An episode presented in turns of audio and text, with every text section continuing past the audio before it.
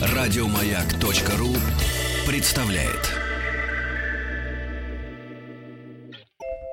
Дороги Великой Отечественной. От мирных пашин, от заводов и фабрик, через линии фронтов и партизанские края они вели наш народ. 28 миллионам защитников и мирных людей – не было суждено вернуться. Они ушли, чтобы принести своей родине победу над самым лютым врагом в ее истории. Все для победы. Друзья мои, итак, рубрика «Все для победы» с Александром Станиславовичем Коршиновым мы вновь встречаемся в нашей студии. Саш, доброе утро. Доброе утро. Рады видеть вас, да. Ну и э, вы уже знаете, да, друзья мои, что мы вспоминаем э, те события, которые были ровно 70 лет э, тому назад, на этой неделе, да, э, теперь уже в марте э, 45 -го года. Но а потом поговорим и э, о тыловых вопросах, естественно, да, потому что невозможно сражаться, если кто-то не под подвозит э, патроны и кашу. Да? Макароны. Попробуй повоюй. Да, Александр Станиславович, ну, пожалуйста, напомните нам, да, что было 70 лет тому назад. Да, сегодня 19, 19 марта. Э, как раз вот к этому времени ну, завязались три таких узелка серьезных э, в боях на фронте. Это как раз события в Восточной Пруссии, э, в Верхней Силезии, промышленном районе Польши, ныне Западной, и Венгрии. Ну, в Венгрии мы когда в прошлый раз э, в начале марта встречались, тогда вот завязывалось это сражение у озера Балатон. Вот можно сказать, что уже к этому времени, когда мы сейчас разговариваем 70 лет назад, э, оно, по сути дела, уже немцы уже проиграли сражение, от, отходили, отступали. А, э, и э, последнее, что Гитлер пытался уцепиться и давал всякие гневные приказы, метал гром и молнии, все-таки вот эти вот нефтяные месторождения, о которых мы говорили, хоть они были и скромными, но по меркам уже э, агонии финальных дней это, это было важно для немцев. А, наша командование, в частности, Талбухин, он э, предпринял такой интересный ход. Он, э, зная то место, где находятся эти месторождения, там такие болотистые места, труднопроходимые, он отправил э, кавалерийский корпус. Э, Донской. Да, они прошли как раз, то есть там, где лошадь человек пройдут, там вот э, немцы считали, что техника там в этих местах не пройдет. Они прошли где-то примерно 70 километров. Э, да, там легкие орудия э, в упряжи у них были с собой. И э, вышли в тылы к немцам. Когда разнесли слухи, что донские казаки в тылу, то вот эта оборона окончательно рухнула, немецкая вот в этом районе, нефтяные. Было опасение э, какое – что если бы прогрызать оборону немцев и выходить тяжелыми линейными частями, то в ходе боев могут быть и серьезные пожары, и скважины могут быть э, подожжены, и угу. резервуары, которые там хранились. Но, во всяком случае, вот этого не произошло. Этот э, корпус удачно действовал. А, ну, надо сказать, что немцы понесли тогда колоссальные по, по, по концу, по меркам конца войны потери. Там около 800 танков они потеряли. Это самое существенное было потери угу. в то время. Как ресурс, что ли, один из основных немецких а, конца войны. Ну, второй э, эпизод такой существенный – это Восточная Пруссия, потому что, если так себе представить, вот э, положение на фронте, вот весной 45-го, вроде бы там Берлин близко, вроде бы все близко, но вот эти узлы сопротивления, вот эти неперемолотые камни, глыбы остались вот в районе Кёнигсберга, хотя они были фрагментированы на три таких анклава, uh-huh. между которыми немцы пытались коридоры э, создать.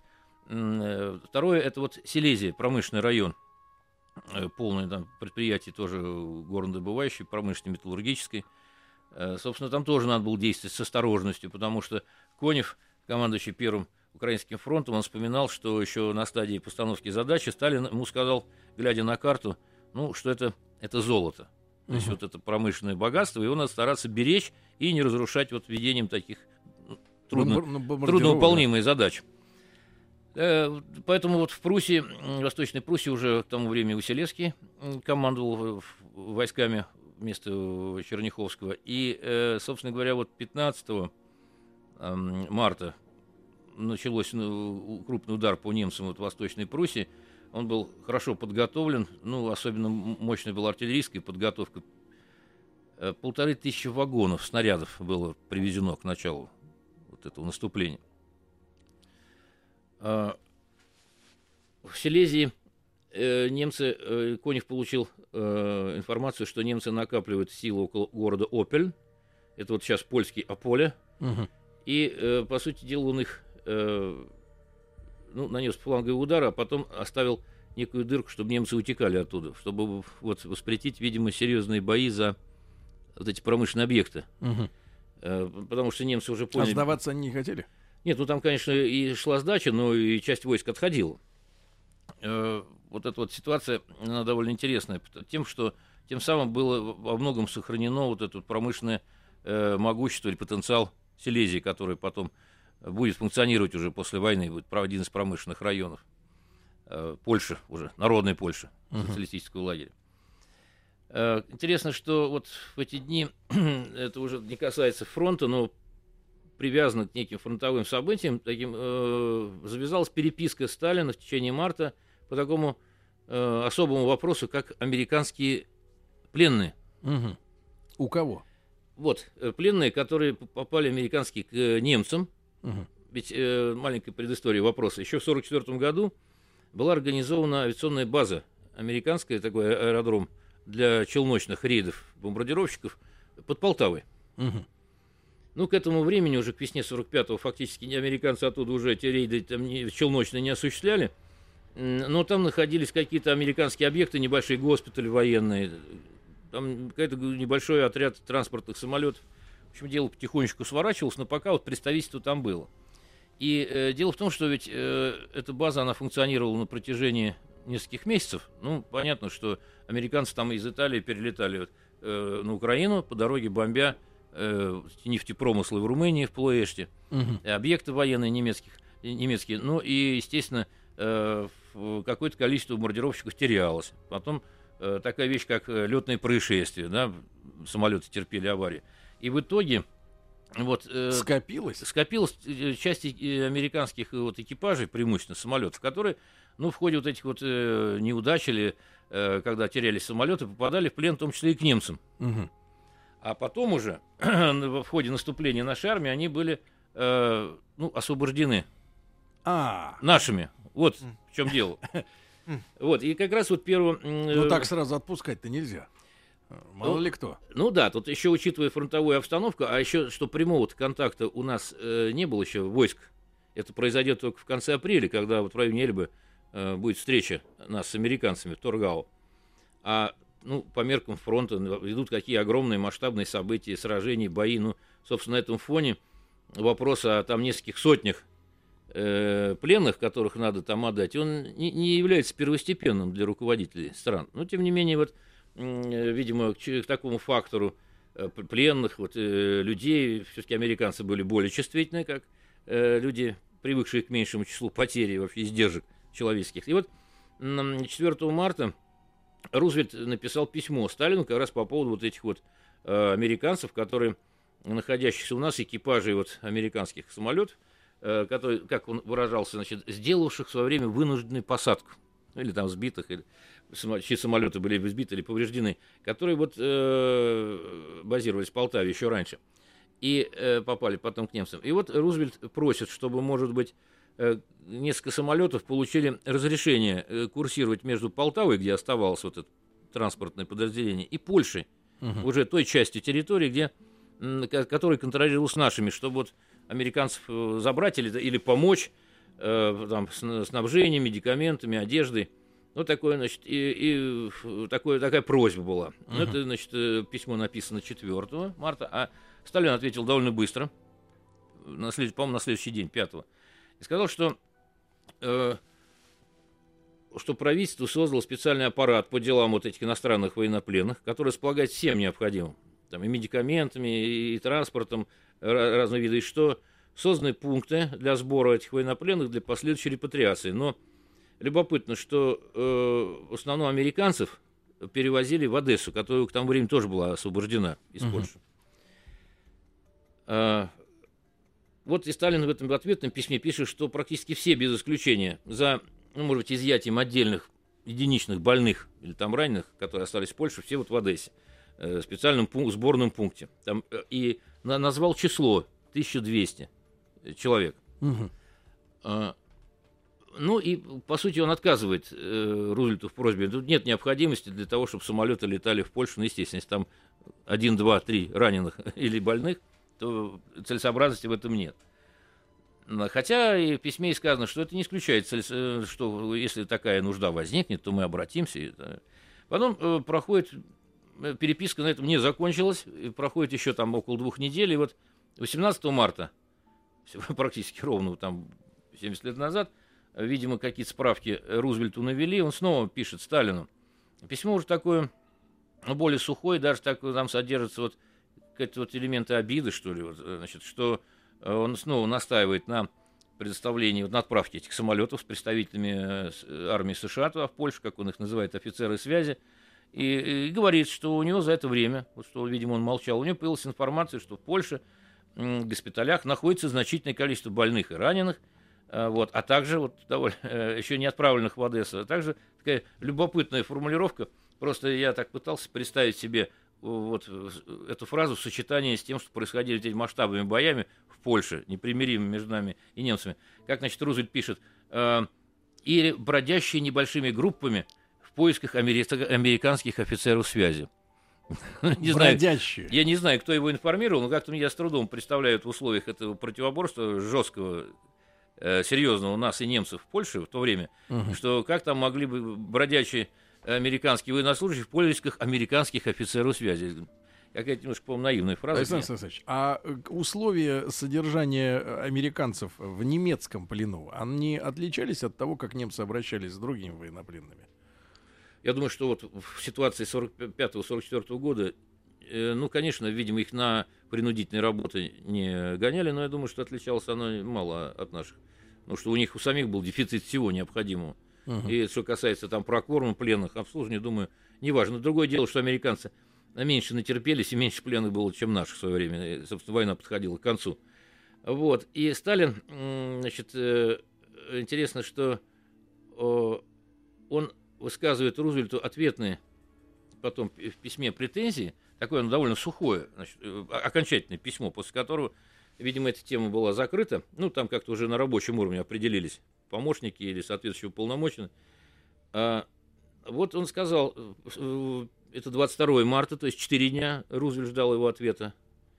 А, он пишет, что да, вот на сегодняшний день э, осталось там 16 э, человек. Угу. На все в Польше. Или 17. И что по положению на середину марта. И что они в ближайшее время будут отправлены в Одессу, в лагерь сбора.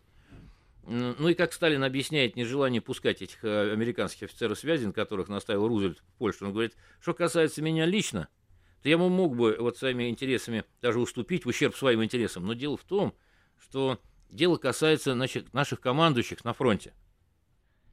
А они э, не хотят иметь у себя лишних офицеров, чужих, которые не имеют отношения в данный момент к проведению операций, и более того, требует э, значит, трудов и забот по устройству, организации встреч, э, значит, э, охраны, тем более, что охрана-то от возможных диверсий фашистов, которые еще не все выловлены.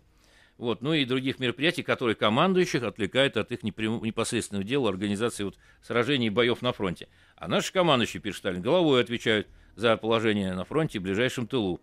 И поэтому вот я не считаю какой-то мере возможным ограничивать их права. То есть отказ э, окончательный. Но э, в конце он пишет, что наши пленные находятся лучше, такую, значит, шпильку в адрес Рузвельта, в лучших условиях, чем те советские э, пленные, которые попали в руки к американцам. Угу. Соответственно, там американцы тоже в это время наступали, и какая-то часть наших пленных, находившихся у немцев, попала к ним в руки. Угу. И, ну, понятно, что в условиях войны военнослужащие, так сказать, это же не э, ситуация военная э, не предполагает, что вот освободили людей, они там толпами слоняются без цели. Они, значит, тоже поместили в какое-то место, зная тем более, что у нас находятся в руках американские какие-то пленные. То есть их держали в определенных пунктах сбора, мягко это скажем. Хотя Сталин в письме называет это место лагерем для военнопленных. Угу. И вот претензии, которые он высказывает Рузвельту, в том, что э, военнопленные вот в американских лагерях, э, некоторые из них частично помещены вместе с немецкими пленными.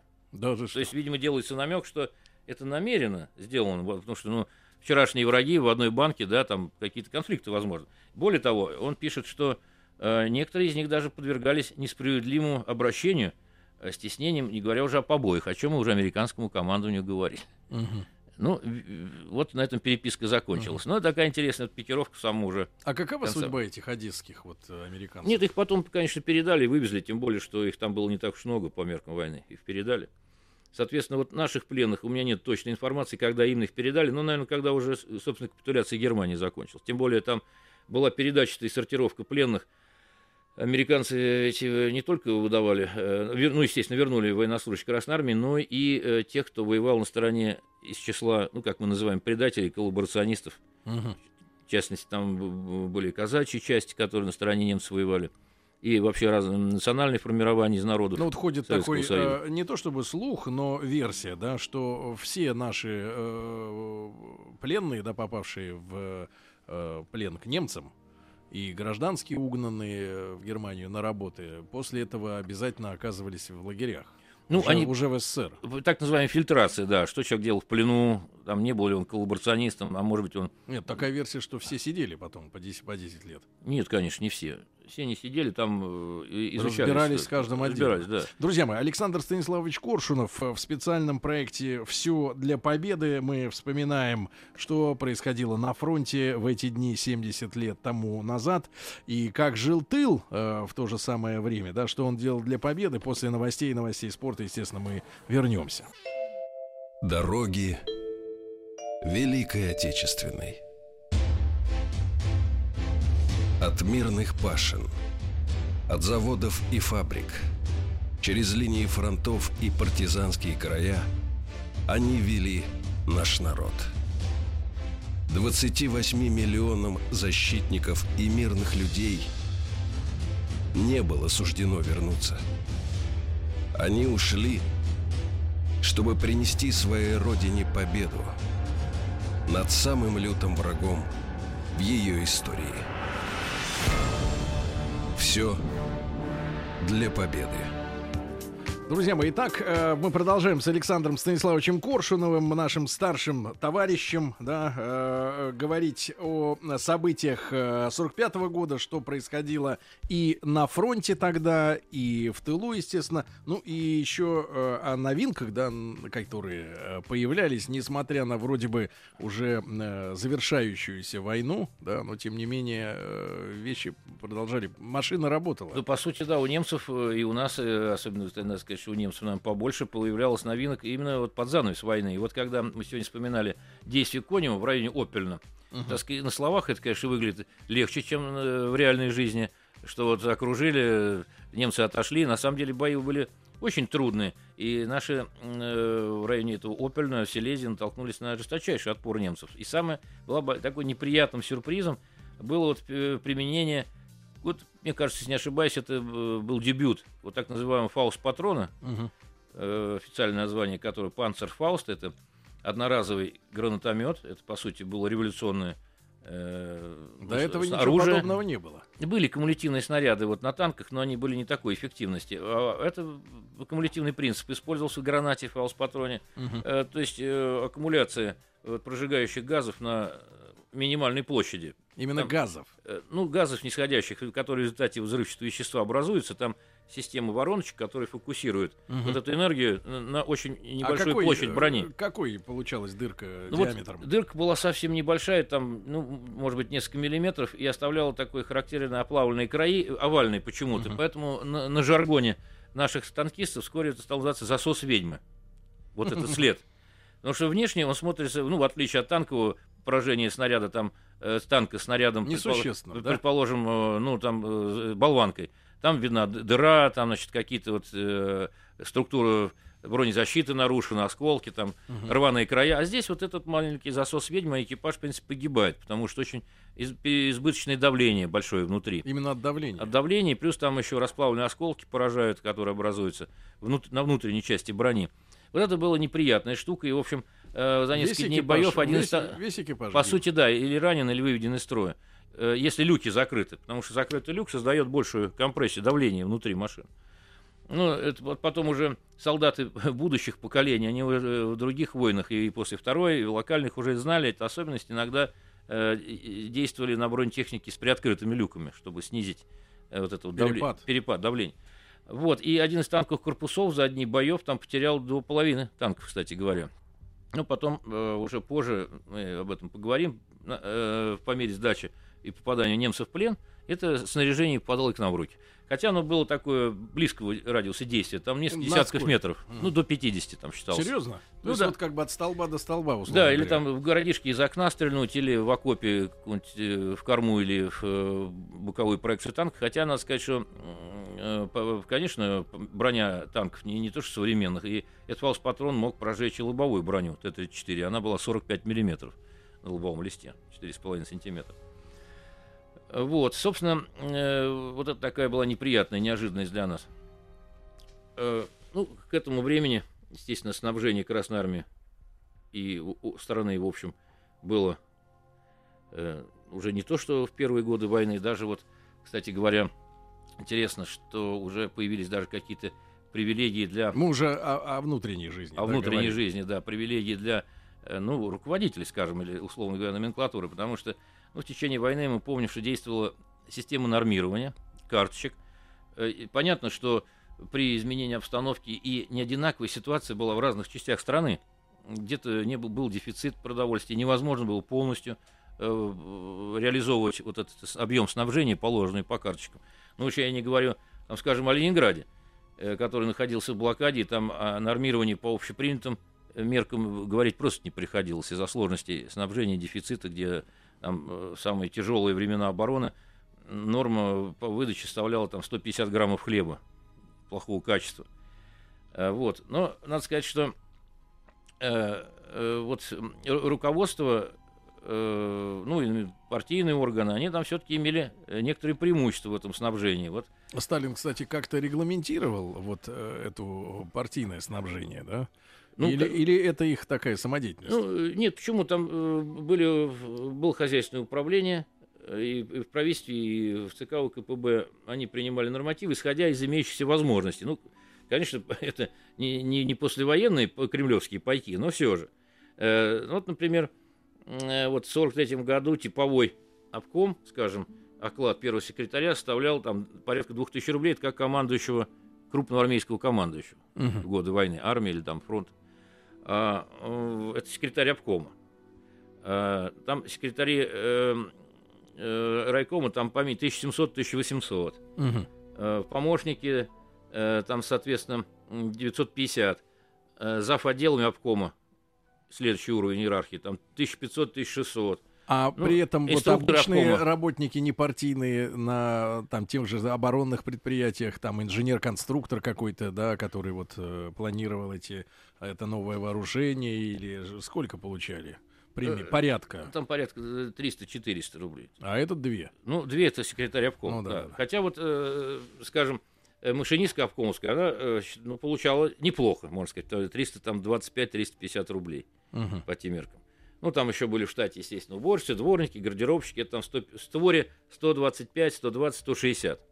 Но, во всяком случае, э, интересно, что э, э, уже позже, во второй половине войны, уже, кроме этого, вот эти руководящие работники, м, они начали получать и ну, какие-то по неким лимитным книжкам и снабжение продовольственное. Э, ну, там до 1000 рублей дополнительно. В Мгм. общем, жили получше Да, да, да. большинства людей. Э, Естественно, самая трудная вот ситуация с снабжением и с обеспечением э, э, жизнью людей сложилась у тех, кто вместе с заводами эвакуировался на восток. Ведь, в принципе, да, мы говорили о том, что эвакуация это было оправдавшее себя в историческом плане решение, что тем самым удалось э, создать промышленный, новый промышленный пояс на Востоке, недоступный для оккупантов, что благодаря этому Красная Армия продолжала успешно действовать. Но вместе с тем это не такой же процесс, как езда на хорошей машине по ровной дороге, без выбоин. Там были огромные трудности, потому что, э, ну, сами представляете, не было такой, скажем, обстановка войны, хаоса. Приоритет отдается воинским перевозкам. Есть Министерство путей сообщения, которое перегружено вот этими заявками, заказами, нарядами нету, э, как сейчас говорят, информационных систем в виде компьютеров, учетов, которые Ну да, сильно да. облегчают дело планирования. Э, поэтому там э, а многие э, министерства, э, ну, в что ведомство попадал завод, министерство там боеприпасов, вооружений, это ведомственная принадлежность заводов, то на, на ком ответственность за перемещение грузов по железнодорожным? На МПС, на железнодорожном транспорте. Или там часть перевозилась по реке, там, если э, место эвакуации совпадало с, э, С водными артериями, С водными артериями по Волге там перевозились. например. Но это меньшая часть, он на, на, э, э, эшелонами. Так вот, бывало, что э, эшелоны некоторые э, двигались значительно медленнее, чем это предполагалось графиком МПС. Там норматив устанавливался. Там до 400, по километров в сутки. Бывало и 200, 100, бывало неделями проставили. Э, Или там один завод из Рыбинска, который эвакуировался в Танкоград. Ну, он потом станет частью этого уникального универсального комплекса по моторному производству. Там часть оборудования шло рекой Мгм. до, до Камы, предполагалось, через Волгу. Э, Часть, э, значит, потерялась в дороге, долго где-то проставили в тупиках. И Ну, в итоге где- целый-то не собрать И, завод. и бывало, что ну, до 35% предприятий вот в течение э, осени, лета, осени 41 года не добрались до места вовремя. И, Соответственно, это означало, что предприятие не функционирует. На месте нет полной производственной линейки. Но были названы виновные или в этот момент э, именно физически к Ну, виновные- людям относились помягче? Э, Ну, виновные как? Нет, ну, конечно, э, там, э, я не знаю конкретных вот шумных, громких дел по этому поводу, потому что, наверное, обстановка войны, она предполагала, что важнее все-таки дело довести до конца, а не ликвидировать проблему вместе с человеком, предположим. Но это создавало огромные трудности. Вот почему, э, да, там в 1000 пи- общая статистика, она впечатляет, 1500 предприятий стратегического значения, там д- до конца 41 года было вывезено и сформировано новые промышленные районы. Но э, ведь и огромное количество предприятий и не, не успело развернуться. Особенно это касалось химпрома. Мгм. Там, если не ошибаюсь, э, и, во-первых, некоторые были утрачены на Украине из других регионов. Э, химические предприятия, по-моему, было эвакуировано 8, и 4 из них, наконец, 41 года еще не э, работали. Это ферросплавы, это, значит, пороха. Вот это была серьезная проблема. Кстати говоря, вот э, немножко, так сказать, обращаясь к теме ленд-лиза, Мгм. да, в целом можно сказать, что я, пожалуй, соглашусь с мнением э, тем, что э, это не был решающий вклад э, в военно-техническую сторону победы с нашей страны. Хотя на определенных этапах это была очень большая помощь. Но вот мне кажется, что все-таки самое важное или компонент ленд-лиза это был как раз поставка порохов. Мгм. Мы как-то говорили в проекте «Война», но, наверное, стоит напомнить, что вот из-за этого дефицита у нас хромала вот эта химическая промышленность. Был дефицит, то, что каждый второй патрон и каждый третий снаряд были сделаны вот э, ленд-лизовскими э, компонентами. очень существенно. Это очень существенно, это огромный процент. Вот. э, Поэтому вот ситуация с эвакуацией промышленности была э, такой. И, и люди еще, и проблема была с персоналом, потому что э, часть людей, скажем, прибывала на место, но не устраивали условия, возвращались обратно к своим местам, ну или, так сказать, терялись по дороге, или прибивались к каким-то другим эшелонам и учреждениям, где их брали на работу, не хватало рук. А каком, да, Саш, если вот мы говорим, что 1500 да, предприятий было перемещено, то э, каково общее, какова общая масса вот трудящихся, которые э, нужны были для этого производства, были тоже перевезены? Это Ну о вот, каком количестве Ну вот, речь? например, э, что касается дефицита, нехватки, э, то э, Госплан вот где-то осенью 41-го подготовил справку, что вот из-за вот этих вот обстоятельств, э, когда кто-то не вернулся из места эвакуации, кто-то в другое место, в другой завод, в общем, дефицит порядка 300 тысяч рук. И предполагалось его на местах заполнить э, женскими руками, дефицит э, рабочих рук. Э, пред- предлагалось мобилизовать на труды, на работы, значит, вот такое количество женщин в возрасте от 16 до 40 лет. Ну, можно предполагать, что э, это, это дефицит, но он был где-то, ну, может быть, до четверти. Стало быть, это миллиона, больше полутора миллионов э, человек. Причем, причем э, еще в, в про- промышленное производство вливались и э, ФЗУшники, так называемые, молодежь. Ну, Это было, Только что из ПТУ, да. да, э, это до войны была, была создана сеть э, э, фабрично-заводских училищ. Училищ, да. Друзья мои, резерв. Александр Станиславович Коршунов в специальном проекте «Все для победы» не успели послушать в эфире на сайте радиомаяк.ру. Дороги Великой Отечественной. От мирных пашин, от заводов и фабрик, через линии фронтов и партизанские края они вели наш народ. 28 миллионам защитников и мирных людей не было суждено вернуться. Они ушли, чтобы принести своей родине победу над самым лютым врагом в ее истории. Все для победы. Друзья мои, с, Александром Станиславовичем Коршуновым, да, мы продолжаем разговор о тех э, усилиях, да, которые были э, сделаны, совершены, да, ради победы 70 лет тому назад. Ну и э, ведь победа, Александр Станиславович, складывается ведь не только из э, э, там, э, грубо говоря, оружия, да, еды, но главное воля дух, а с волей надо как-то работать, правильно? Тем более, что, мне кажется, вот у меня такое ощущение э, в последние годы складывается уже в более таком зрелом возрасте, что наш э, э, такой стереотип о том, что э, есть такое явление советского человека, он не ко всем периодам нашей истории имеет такое прямое уж отношение. И мне кажется, как раз вот предвоенные какие-то годы, да, там 40, 40, 41, ну, о полном, о, о полном формировании советского человека, наверное, вряд ли можно говорить, тем более, что большинство, наверное, населения помнили еще царя. Да? да, наверное, если оно применимо, на мой взгляд, то какой-то э, части населения, в основном молодежи, ну, да, очень вот, которая не помнила э, прошлого, которое уже воспитывалось, сформировалось уже в 20-е, 30-е годы. Да. Скорее всего, вот эта вот группа людей. Хотя, э, надо сказать, что вот Э, мы когда говорим о э, обстановке, так, ну, о воспитании да, людей, естественно, что до войны абсолютным вот, э, главенствующим приоритетом было, естественно, воспитание людей в духе значит, ценностей марксизма, классового подхода.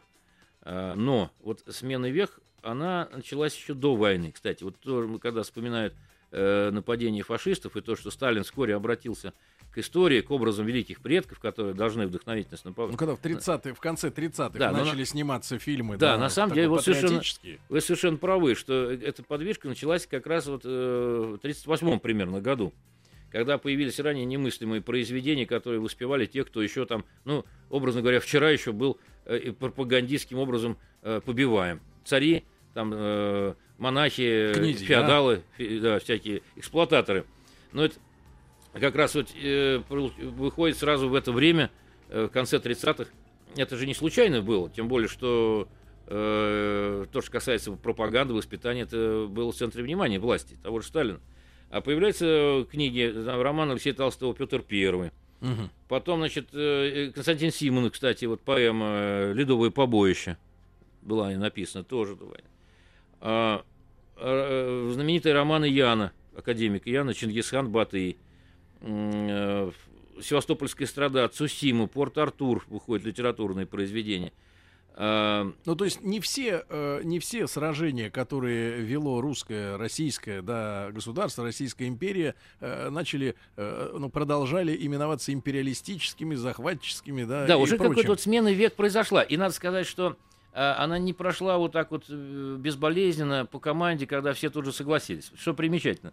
Э, ведь в партийных, э, партийном аппарате, в средствах массовой информации, партийных особенно, было немало людей, кто придерживался вот этих вот взглядов, э, и воинствующего безбожия, и взгляд на отрицание вот прошлого, что, так сказать, нечего нам оттуда брать из периода монархии, феода, господства феодалов, монархов, попов, и поэтому даже были, значит, статьи в прав, той же «Правде», когда...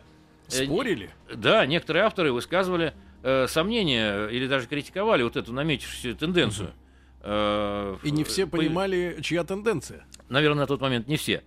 потому что, потому что, значит, аргумент... же надо понимать, с чем спорить-то. Аргумент, да, аргумент был такой, что в будущей войне с империализмом мы э, должны опираться на, на прочное классовое мировоззрение. Оно нам, а вот это все, ну, во время войны оказалось, что расчет на то, что германский рабочий с автоматом бросит его и побежит брататься с э, рабочим Кировского завода под Ленинградом, нет, не оправдалось решительно. Поэтому вот этот переход, он, э, наверное, был тоже по-своему просчитан заранее. Ну, наверное, это исходило от, от самого Сталина, я полагаю. э, в значительной мере, потому что такие повороты по тем меркам вот той политической ну, практики то есть, то есть, грубо говоря, без первого э, лица. То есть, грубо говоря, Александр Станиславович, э, национальное стало, наконец, доминировать над классовым, да, можно так говорить, если... Э, это не стало доминировать, но было привнесено, и как бы вот сочеталось, что, с одной стороны, это вроде бы трудно совместимые вещи, но э, их-то и в, в умах людей не противопоставляли, а просто вносили новый элемент патриотизма. Поэтому э, вот этот конец этому спору, ну, по крайней мере, видимая его часть, э, был положен э, тем, что по инициативе Сталина было принято даже специальное постановление – Э, в осенью, в сентябре 1939 которая э, осуждала вредные тенденции огульного охаивания патриотических произведений. Постановление. Постановление ЦК. И вот, собственно, против тех критиков, угу. которые э, выступали против вот этого элемента патриотического уже в пропаганде, в литературе, ну в и кино. в этой связи, то, что было немыслимо понятно, что э, фигура э, Иосифа Виссарионовича заслуживает там отдельного разговора большого, но э, получается, что э, дискуссия это по поводу того, как управляется, да, куда управляется общество, страна, она велась, я так понимаю, да, то есть вот э, у нас в головах, да, вбито там в конце 80 80-х такой стереотип, что вот Сталин был чуть ли не там... Вот умер Ленин, и сразу возник Сталин как единый и для всех а, стопроцентно авторитетный человек, который все решал Нет, сам. ничего подобного. Это было, если вернуться вот к этому времени, когда стал генеральным секретарем, это э, завязалась вязкая, тяжелая борьба, когда Сталин вовсе не был очевидным фаворитом, был Троцкий, и ему понадобилось несколько лет. Это особый разговор, это интересная это довольно тема.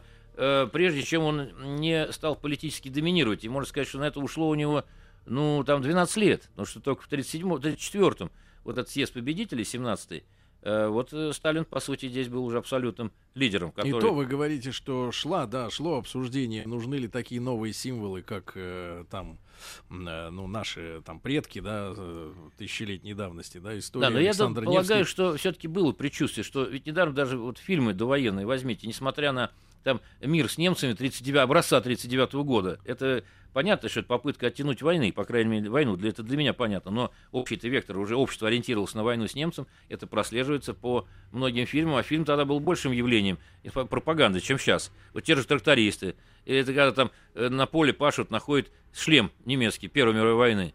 И, Символично. И, и кто-то говорит, что мы еще Всегда вот так будет. Еще или в Александре Невском. Свеженький когда, подкинем. Или когда в Александре Невском немецких рыцарей бьют, и там э, речь э, э, князь Александр Невский говорит, что на Русь мечом придет. Да. О горизонтах планирования тоже стоит поговорить. Друзья мои, итак, рубрика «Все для победы». Ведущий и главный автор э, Александр Станиславович Коршунов. Слушайте в подкастах, в iTunes, когда вам угодно, когда удобно, на сайте радиомаяк.ру. Желаю вам хорошего дня, солнечного, теплого. Да, ну и прощаемся до завтра. Пока. Спасибо.